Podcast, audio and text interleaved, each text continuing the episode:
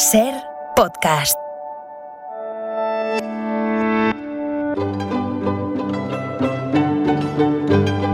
En la ventana acontece, que no es poco, un relato personal de la historia con Nieves con Costrina, cadena Ser.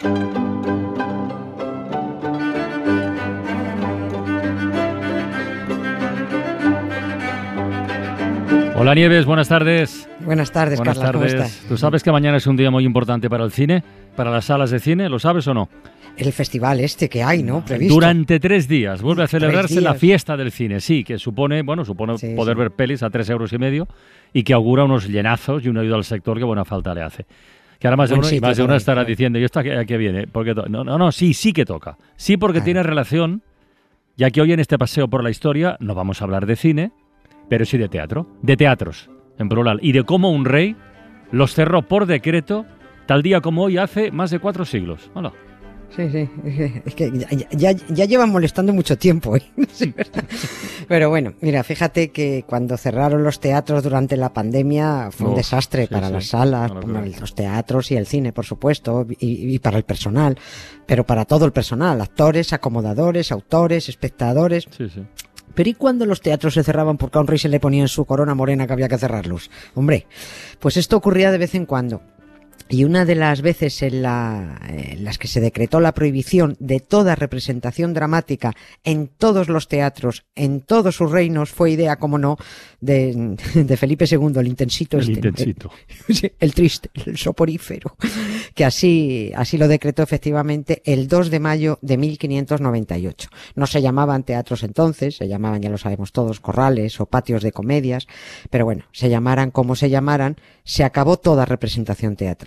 Hacía años, mucho tiempo ya, que el alto mando eclesiástico le estaba dando la brasa a Felipe II para que prohibiera las representaciones dramáticas. Eh, Para ellos había demasiada moza descocada, ¿no? Ya mucha estamos. juerga. Mm. O sea, eh, claro, es que, eh, ¿qué, qué es eso de, de que hubiera tanta juerga entre los espectadores? No tanta diversión, tantas risas. ¿Esto qué es, hombre? Em, viene un poquito a huevo recordar lo que, lo que le dice el maléfico Jorge de Burgos a Fray Guillermo de Baskerville en el nombre de la rosa cuando le explica por qué oculta a todos el libro de Aristóteles, ¿no? Por lo de la risa, que dice él, la risa mata el miedo y sin miedo no puede haber fe. Porque sin miedo al diablo ya no hay necesidad de Dios. ¿no? La risa seguirá siendo la diversión del hombre sencillo.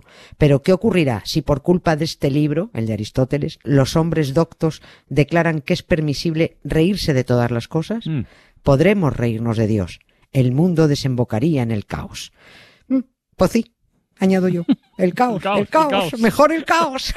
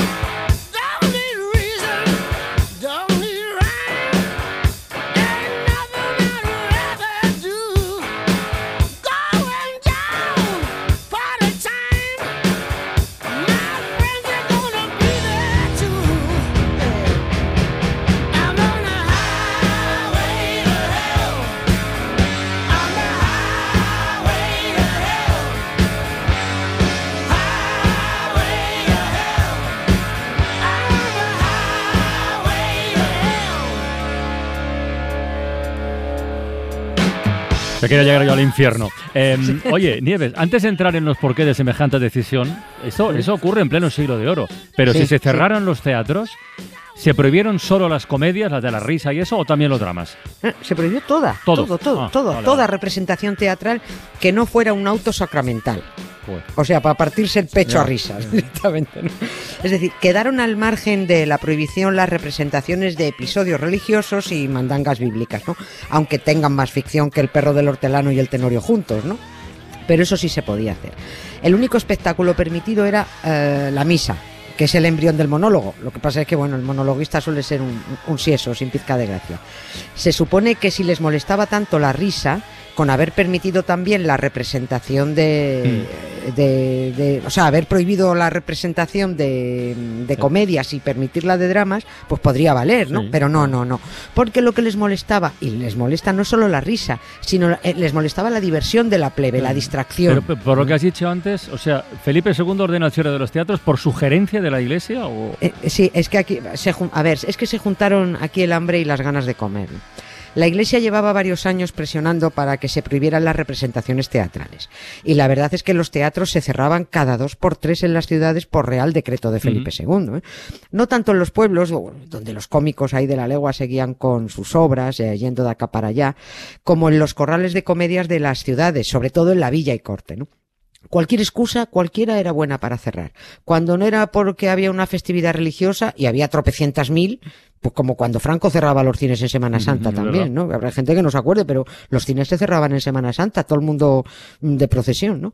Bueno, pues cuando no era por una festividad religiosa, era porque se moría alguien de la familia real y había que guardar luto. Y como se morían tanto, yo creo que se morían por encima de sus posibilidades, pues los teatros mm, cerrados día sí y día también.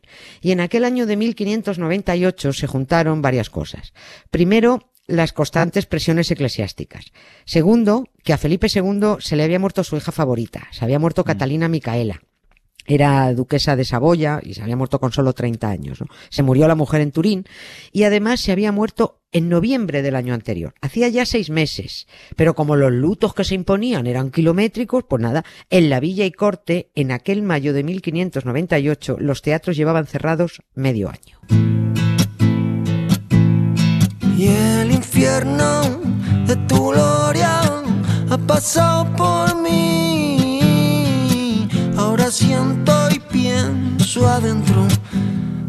alegría de vivir. Pero entonces el, el cierre por el luto afectaría solo a Madrid, ¿no? No a los Sí. teatros de todo el reino. Sí, sí, Ah, vale, afectaba, vale. sol- afectaba afectando solo a la villa y corte, ¿no?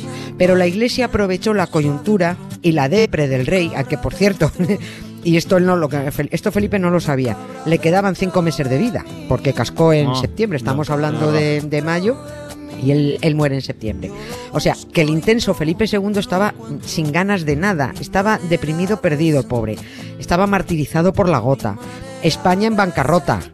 Él nos había llevado a la bancarrota. Su gran armada tocada y hundida por Sí. las costas de Irlanda por haber ido a meterse donde no lo llamaron. Y, y- y los curas ahí apretando porque sabían que el rey estaba flojo y su ánimo, pues, por los suelos. Era el momento propicio para conseguir lo que llevaban buscando mucho tiempo ya, la, iglesia, ¿no? Desde hacía 10 años, con el arzobispo de Granada a la cabeza, por cierto, como líder del Consejo Teológico y de la Cruzada Antiteatral. Y lo que buscaban era el cierre total y permanente de todos los teatros, de todo el reino, a toda obra dramática o cómica que no fuera un, un auto sacramental. El argumento era que el teatro había perdido su esencia adoctrinadora. Esto es así, esto es textual, ¿eh? Su carácter sacro. Ya ves tú, como si el teatro lo hubieran inventado los curas, ¿no? Y ahora venían a decir cómo había que, que- que- que representarlo. Había que acabar, según ellos, con, con él porque se había convertido en algo divertido. Y encima con mujeres. Y ahora abro comillas A ver, con mozas de trapío que bailaban con todo descoco. Me encanta esta frase. Mozas de trapío, ¿no? O sea, tías estupendas. Y con hombres, sigo con las comillas, con hombres que se afeminaban y se hacían inhábiles para las cosas del trabajo y de la guerra. bueno, ya ves tú. Bueno, y eso que aquí en España tuvimos una ventaja. Eh, esto tiene, tiene su punto inaudito. Las mujeres solo tuvieron prohibido actuar durante un año. En la mayor parte de la Europa cristiana tenían prohibido actuar siempre. Pero bueno, los empresarios teatrales españoles estuvieron ahí, estuvieron muy listos. Supieron enredar al Consejo de Castilla para que se permitiera que hubiera actrices diciendo que travestir a los hombres para que hicieran de mujeres era inmoral. Que poner a muchachos a representar con hábitos de mujeres era la mayor indecencia. Y ahí fue, do- ahí estuvieron listos. Ahí fue donde las autoridades dijeron, anda, pues es verdad, no nos gustan las mujeres en el teatro, pero los travestis nos gustan menos todavía. ¿no? pero entonces esos mismos empresarios, que en fin, tuvieron una idea, digamos, brillante, Sí, ¿no, no pudieron impedir el cierre permanente de los teatros con, con lo que les iba a ellos? Porque suponía la ruina total del negocio, claro. Supo- suponía pues el, el desastre absoluto. Lo intentaron, lo intentaron. Eh, sobre todo porque aguantaron los seis eh, meses de luto por la muerte de doña Catalina Micaela, y cuando ya iban a abrir los patios y los corrales de comedias, llegó el decreto del cierre definitivo. Los empresarios hicieron un memorial muy, muy, muy extenso y muy bien argumentado, dirigido al rey con muchísimos argumentos políticos, económicos, sociales, morales. Le dieron todo tipo de explicaciones para que no cerrara los teatros. Le recordaban a Felipe II, otra vez abro comillas, la necesidad política de contribuir a distender los ánimos de sus atribulados súbditos. Atribulado, sí, señor. Atribulados súbditos. claro. O sea, dicho de una manera, tío, eres un triste. Tienes a los súbditos hasta la peineta, están amargados. Como cierre la única diversión que tienen, se pegan un tiro, ¿no? Porque es que ya solo podían ir a los toros, lo único que les quedaba, como si eso fuera cultura, ¿no? Llevamos así cinco siglos. Los reyes y las hermanas de los comisionistas de la Comunidad de Madrid, pues mira, confunden toros, sangre y muerte con, con cultura, ¿no? En esa memoria que los eh, empresarios eh, presentaron al rey, también se plegaban a, a- a moderarse, abro comillas otra vez, a hacer correcciones en las comedias si hubiera en ellas abusos. Claro, es- esto, eso es lo que decían. Y sigue. O sea, autocensurarse, vamos. Claro, autocensurarse. Si hay abusos, bueno, pues nosotros corregimos algo. Y sigue, el- sigue en esta memoria. Como no se debe quitar la vida al cuerpo porque está enfermo, sino curarle, tampoco parece que si algún exceso hay en las comedias, se repare con quitarlas, sino con quitarle, con quitarle el exceso, exceso, ¿no? mm. Claro.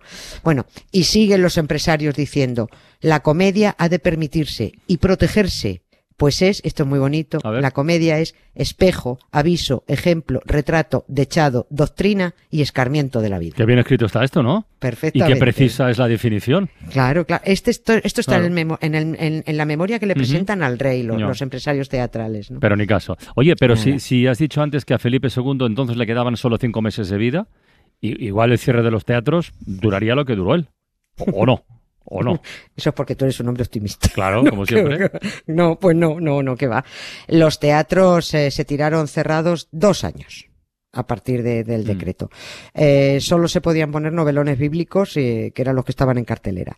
Es que, a ver, es que el sucesor, no olvidemos, el sucesor de Felipe II, siguiendo la numeración, fu- fue Felipe III, el Tolai, ¿no? Era más conocido como el piadoso porque se rezaba nueve rosarios al día, uno por cada mes del embarazo de María y el Palomo el que solo cumplía órdenes de, de su valido, el corrupto duque de Lerma, que hemos hablado tantas veces de ellos, que fue el propio duque de Lerma eh, el que al final le dijo, Felipe, abre, hazme caso, abre los teatros, que de esto entendían mucho los romanos, ya inventaron ellos lo del pan y el circo, la gente se tiene que divertir, siempre es mejor tener a la plebe entretenida, que no pensando.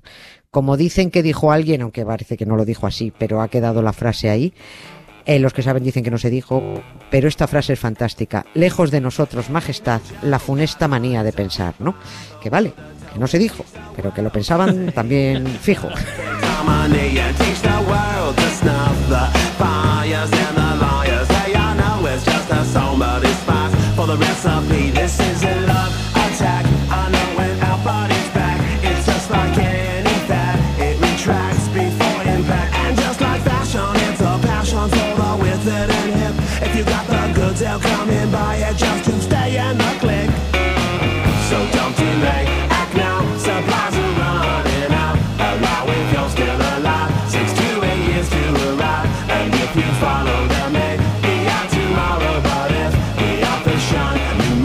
Pues nada, que vive al teatro. Hombre, que vive al teatro y que vive al cine también. Venga, Y mañana, más sí. nieves. Gracias, Un Carla. beso. Un beso. Suscríbete Acontece que no es poco. Todos los episodios y contenidos adicionales en la app de Cadena Ser y en nuestros canales de Apple Podcast, Spotify, iBox, Google Podcast y YouTube. Escúchanos en directo en la Ser de lunes a jueves a las 7 de la tarde. Cadena Ser. La radio.